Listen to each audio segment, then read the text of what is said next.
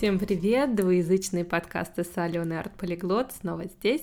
И сегодня мы поговорим про очень важную тему, как прекратить негативный внутренний диалог. Об этом знает каждая женщина, это наш главный, наверное, враг. Не те 5 килограмм и не наши тещи, а именно вот те голосочки, которые просто убивают нас каждый день. А, я дам вам три простых техники, которые использую сама. Первая техника — это благодарность, вторая техника — это эскалация, называется называется конфликта. И третья техника — это секретный сейф. Надеюсь, вам понравится. Я говорю сначала по-английски быстро, потом э, скажу тот же текст по-английски медленно и разберем слова. Обязательно прослушивайте это подкасты несколько раз и учите английский. Поехали! How? How to stop negative self-talking. If you ask any woman What is our greatest enemy? You would probably hear these five kilos I never can get rid of, or my boss, or my mother in law, or many other things.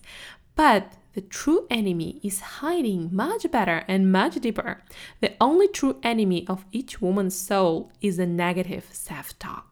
Yeah, the voice which tells us, you will not gonna make it. You're just not good enough. Just look at Christina. Of course she has it all, but what about me? I knew this enemy really well. He was bothering me for a long time until I bumped into these little techniques which helped me a lot.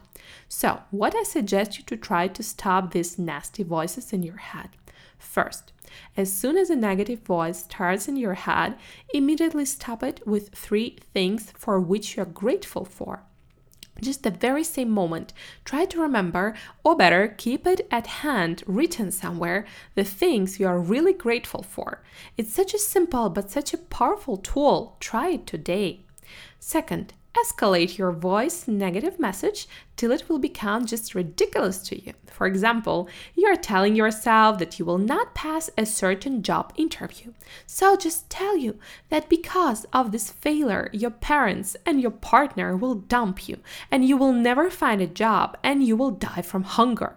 So at this point, it seems so exaggerated and unrealistic that you just burst into laughing. And the laugh is a great cure against negativity. 3. Lock this voice in a safe. I just embody a negative voice into a small naughty bug and with the force of my imagination, just put it into a big safe. Let him and you enjoy the silence.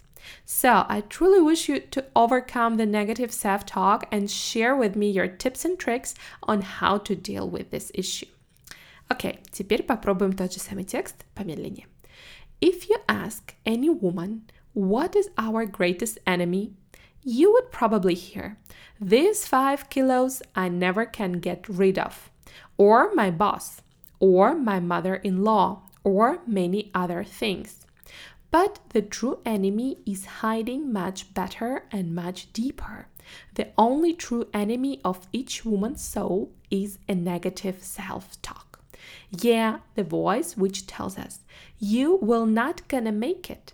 You are just not good enough. Just look at Christina. Of course, she has it all, but what about me?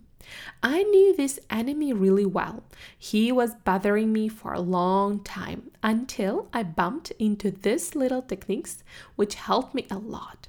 So, what I suggest you to try to stop these nasty voices in your head. First, as soon as a negative voice starts in your head, immediately stop it with three things for which you're grateful for. Just the very same moment, try to remember, or better, keep it at hand, written somewhere, the things you are really grateful for. It's such a simple but such a powerful tool. Try today. 2. Escalate your voice negative message till it will become just ridiculous to you. For example, you are telling yourself that you will not pass a certain job interview. So just tell you that because of this failure, your parents and your partner will dump you, and you will never find a job, and you will die from hunger. So, at this point, it seems so exaggerated and unrealistic that you just burst into laughing. And the laugh is a great cure against negativity. Lock this voice in a safe. It's number three. I just embody a negative voice into a small, naughty bug, and with the force of my imagination, just put it into a big safe. Let him and you enjoy the silence.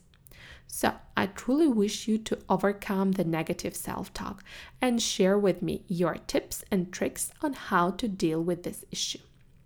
Молодцы, пройдемся под словам. Enemy – враг. Mother-in-law – теща. Negative self-talk – негативный разговор с собой. To bother – беспокоить, докучать. Grateful – благодарный. Escalate – эскалировать, преувеличивать. Ridiculous – смешной. To dump – бросать.